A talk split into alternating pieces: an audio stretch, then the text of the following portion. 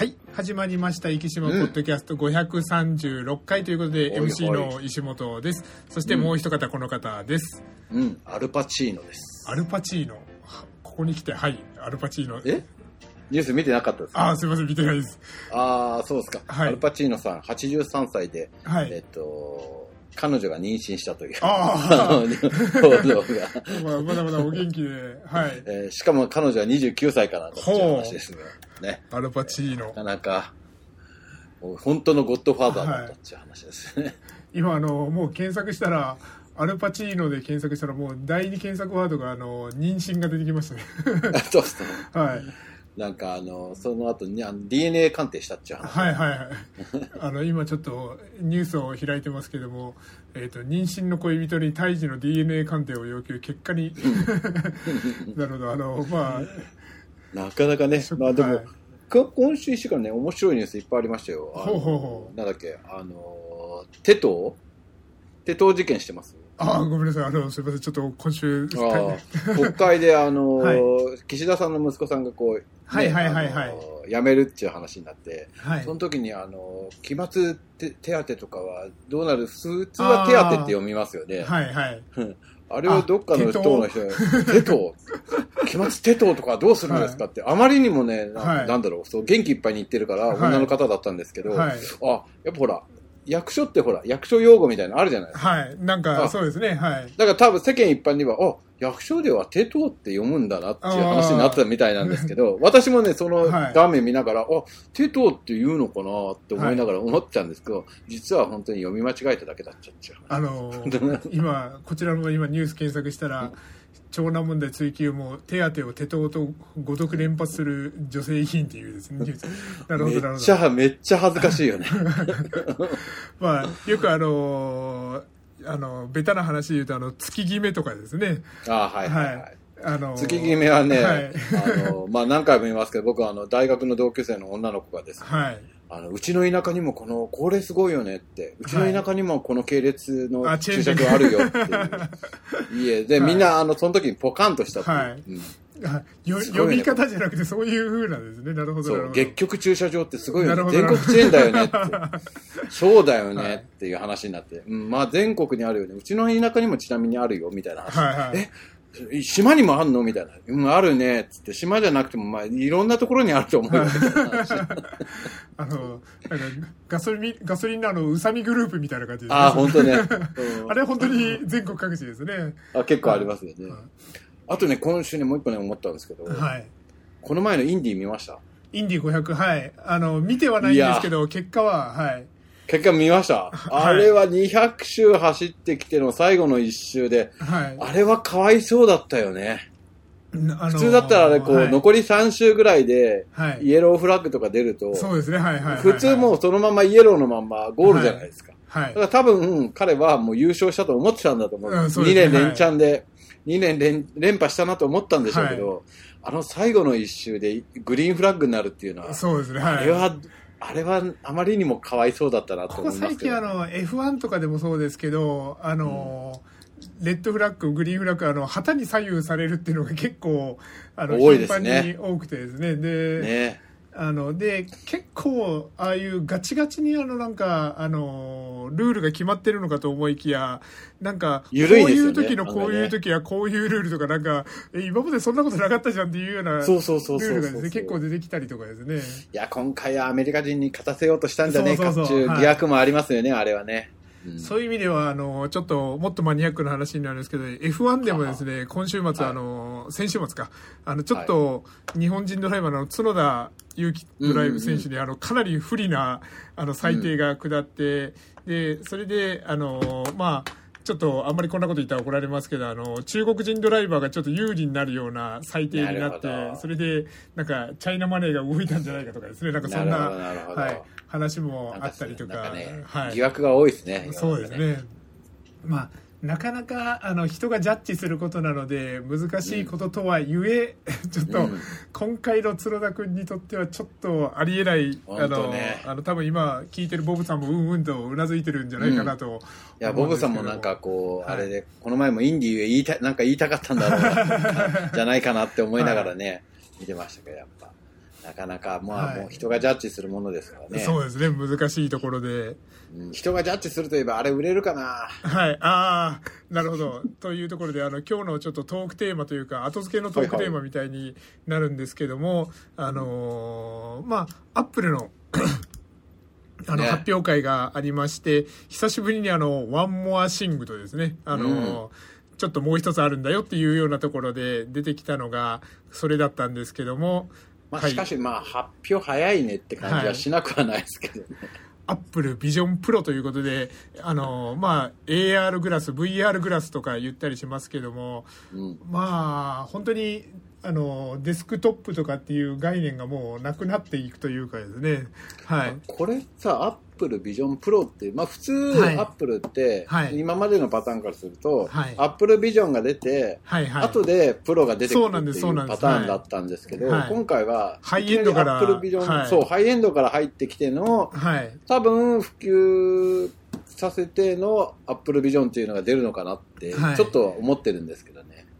個人的にはあのかあの価格もそうだし販売時期もそうだし、あのアメリカ以外の販売時期もそうだしおそらく最初生産が追いつかないんじゃないかなっていうとこなるほど、ろをなるほど。予測してプロから逆に出しておいてそれで、うんあのまあ、ユーザーの反応とかも見ながらあそういうことでしょうね。アップルビジョンっていうプロがない無印を出してそれでまあうん。値段としても、まあもう少し半額ぐらいのレベルに落としていくのかなとですね無印 iPad の時と同じようなパターンで来るんかな。そうですねはい。ね。まああのおっしゃる通り無印 iPad もそうでしたけども基本的にあの最初は人柱みたいなですね。あの、もうあの信者たちが新しいものにね。そうそうあの食いついて、まあ、僕たちもあのそこに踊らされてる うん。ところも重々あるわけですけどもでもあれはやっぱり夢がありますね アップルビジョンはですまあちょっとねはい見て、見てみたいですよね。かけてみたいって感じはしますよね。まあ次世代の、まあ、ああやってコンピューターっていうかキーボードがなくなっていって、はいああいうパターンにもしかしてなっていくのかなっていう気がしなくはないですね。そうですね。だから、あの、まあ、今、本当にあの、音声入力っていうのがすごく充実してきてるので、一応その、うん動画の中にあの、Bluetooth で、あの、トラックパッドだったりキーボードだったりも対応するって言ってましたけども、うんうんあれが手のフッフッフっていう動きで手のジェスチャーと、あと音声入力だけでいけるんだったらただ、ん。いかんせんちょっとバッテリーが2時間っていうのはちょっと、あの外で例えばはい、映画を見ようと思ったらあれ持たない計算ですもんね。そうだよね。はい、そうだよね。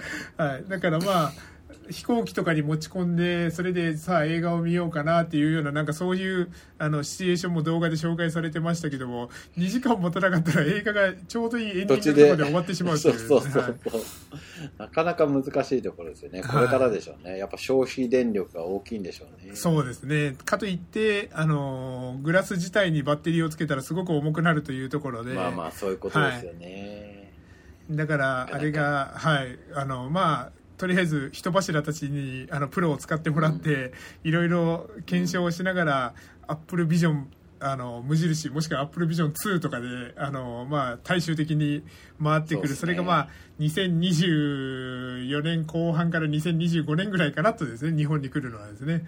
まあはい。こう手でジェスチャーができるようにうまくなってくくれば、はい。えーとばまあ、私はあの眼鏡をかけるのが大嫌いなんで、はいはいはい。3D テレビが出た時にこんなの絶対売れないっつって、言ったのと同じで、いつの日かこうプロジェクターでこうなんだろう、はい。ホログラフィーホログラフィック的に画面が目の前に出てくるとやっぱりはい。ちょっと進化するかなと思います。ん。結構、あのー今時もうだいぶそこら辺が進んできてるなと思うのが、あのー例えば飛行機に乗るときに、あのーチェックチェックインをしようってなったときに、あれもうノンタッチですね。画面にノンタッチですもんね。そうそうそうあのー。ノンタッチです。ねはいあれはまあ、あの静電気的な要素っていうところがあるんでしょうけどそうそう。でビジョンプロはあのカメラが8個ぐらいついてるっていうとか、まあ、カメラで認識するっていうそこは大きな違いなんでしょうけどでも、うん。まあ、もうそういうところは現実的になってるかなって気はしますね。うん。はいというところで、あまりに、あ。あの、もう今日、ダダ漏れさんからも予測で、今日はあの、息の人たちを置いていくような放送になるだろうっていう、あの、予測があったので、ちょっとこの辺で、はい、あの、アプリイベントの話はちょっと、はい。はい。ただ、今回はまあ、あのー、奇数の OS っていうところもあるので、まあ、うん、あの、目新しいというよりかは、まあ、マイナーアップデートがいっぱいだったというところで、まあでね、逆にこういう時って結構便利になって、いいアップデートになるかもしれませんので、はいはい、そこら辺にもいろいろ、はい、期待したいなと思っておりますというところで、えっ、ー、と、あと、新しいといえばですね、もう一個ちょっとネタがありまして、はいはいあの、まあ、ちょっと僕は昨日、あの、検査とかもあってバタバタしてて、それで、はい、えっ、ー、と、まあ、3時45分のちょっとビーナスに乗りたいなというところで、うん、なかなかご飯、あの、食べる暇がなくて、はい。それで、えっ、ー、と、バタバタバタバタと行ったところ、今、うん、ベイサイドさんに6月1日から、あの、はい、うどんスタンド田中さんと、はい、いううどん屋さん、あの、券売の、あの、券売るところの行列、あの、占いをやってるところと、あそこあったよね、うどん。あの、マッサージの間に、6月1日からですね、うん、えっ、ー、と、うんあ、違います。ごめんなさい。6月1日から営業時間の変更ですね。はい。で、ちょっと。前からあったよね。あれ、いつからありましたかね？えー、っと、見てみると、えー、っと、オープンがいつからですかね？えー、あ、結構前からありますね。うん、えー、っと、はい。というところで、僕行ったことなかったんですよね、あれですね。はいはいはい、今まで、まあなかなか時間が合わなかったりとか、はい、そういうので行ったことなかったんですけども、6月1日から、えっ、ー、と、11時から17時に時間変更しましたというところで、うん福山先生、ちなみにあそこ行かれたこととかは？いや、ないんです。はい。なかなか、あそこまで行って、食事を取ろうってなかなかですね。そうなんです。はい。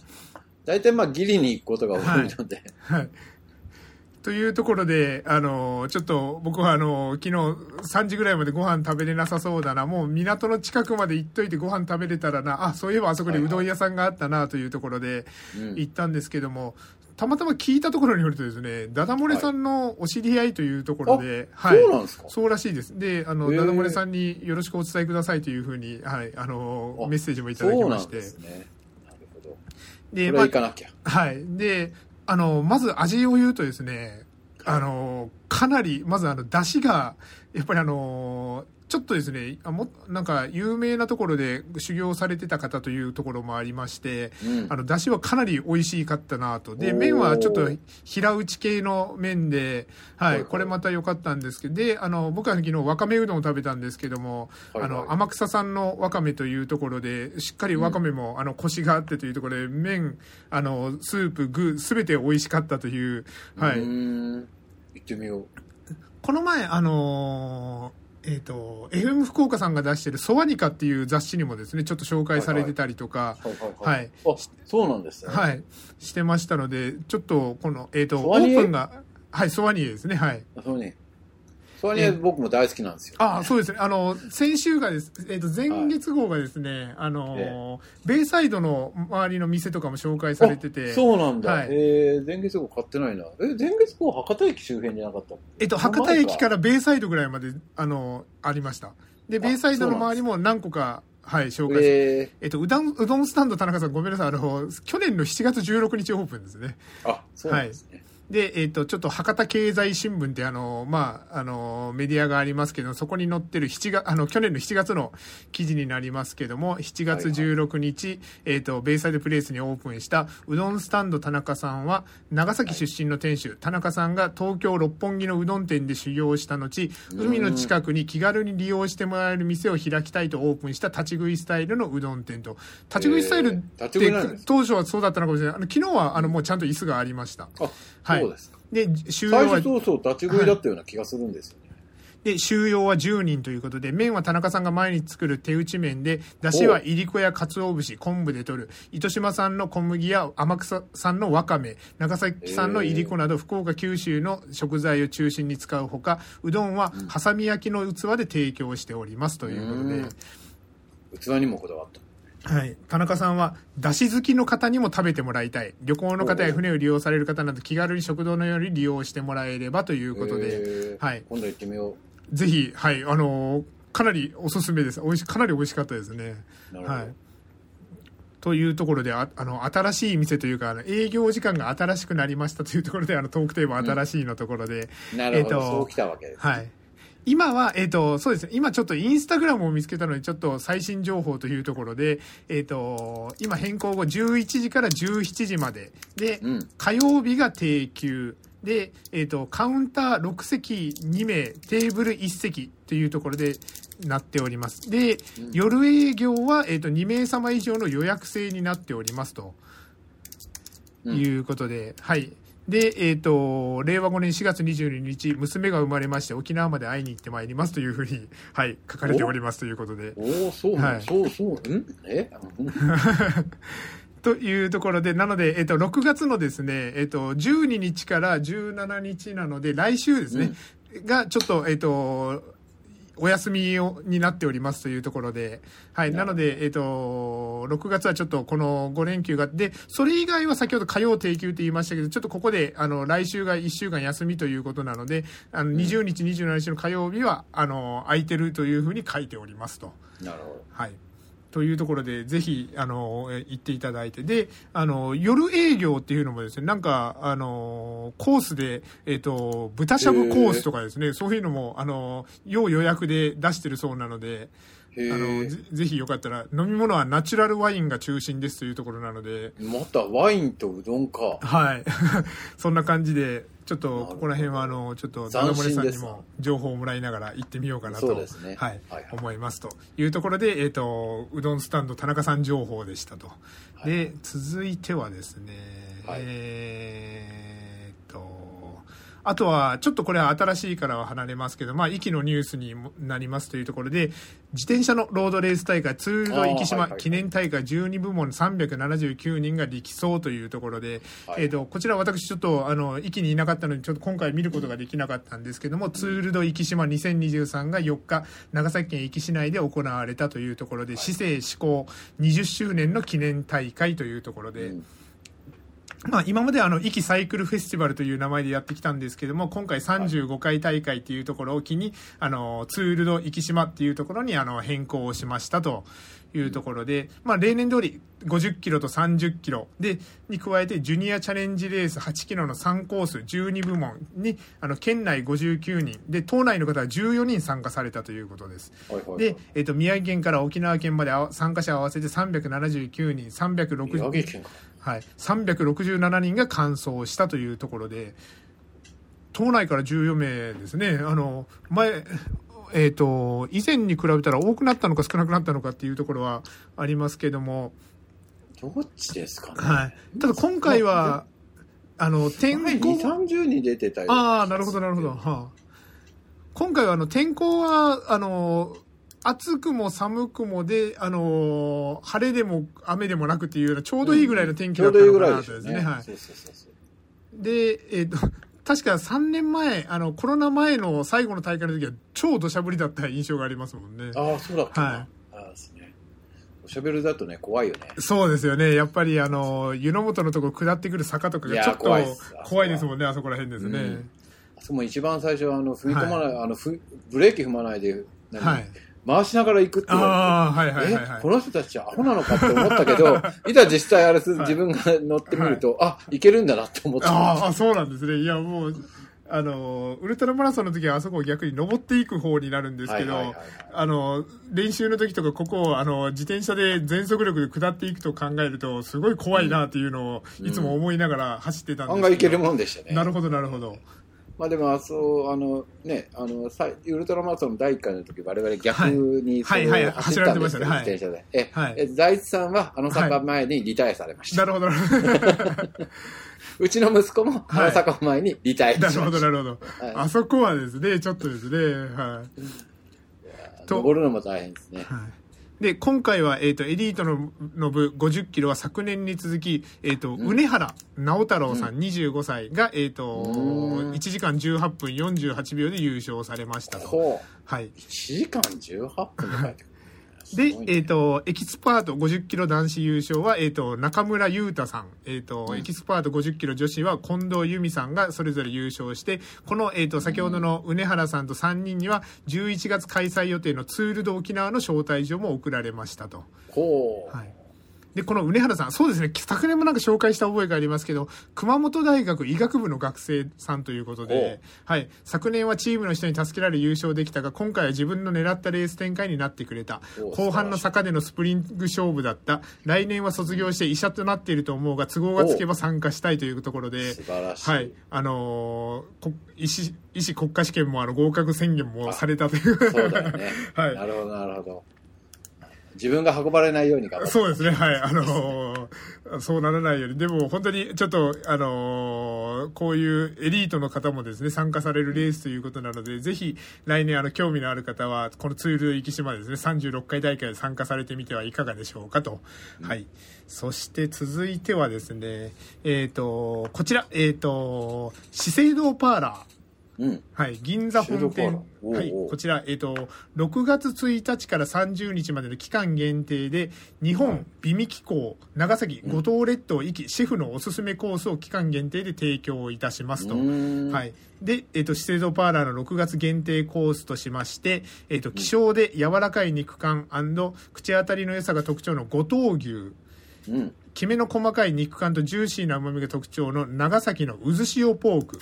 そして、うん、えっ、ー、と、椿の油を絞った絞りかすを肥料として育てた椿野菜など豊かな環境で育った食材を堪能できますと。へはい。シオパーラってあの、なん果物屋さんじゃないんだね。はい、えっと、でもレストランもありますよね。あ、そうなんですね。はい、で、行ったことない。で、えっ、ー、と、前、ここらの前菜が、ああの写真があるんですけど、前菜には椿野菜と、異臭豆腐のオランダデー、オランダデーズソースグラタンですね。そして、えっ、ー、と、トラフグの炙り、椿オイルの味わい豊かなソース、プラス800円と。うん、そしてスープの方はさっきの椿野菜が使われてたり、あとは、えっ、ー、と、魚料理、五島列島や壱岐で水揚げされた鮮魚、シェフおすすめの調理スタイルでとかですね。あと、肉料理は先ほど言った五島のやつですけども、えっ、ー、と、あとは壱岐のやつは、えっ、ー、と、シェードパーラーさんは、はい。あの、いろんなバーとかもありますね。そうです、そうです、そうです。知らなかった。はいなので、あの、資生堂パーラーさん、えっ、ー、と、息の、えっ、ー、と、今食材を使って、息と五島の食材を使った、あの、コースが出されているということで、6月限定ということなので、ぜひですね、ちょっと、あの、東京の皆さんで東京に行かれる方、あの、うん、この資生堂パーラー、えっ、ー、と、銀座本店、まあ、あの、銀座本店なので、なかなか、あの、いいお値段もするかもしれないですけども、ね。はい。ちなみに、ランチ A コース、税込み7500円、うん、ディナー A コース8500円、ランチディナー B コース1万1000円ということなので、ちょっとと、まあ、あの、東京にて奮発したいなという方はですね、うん、はい、ぜひ。ディナーは安いですね。そうですね。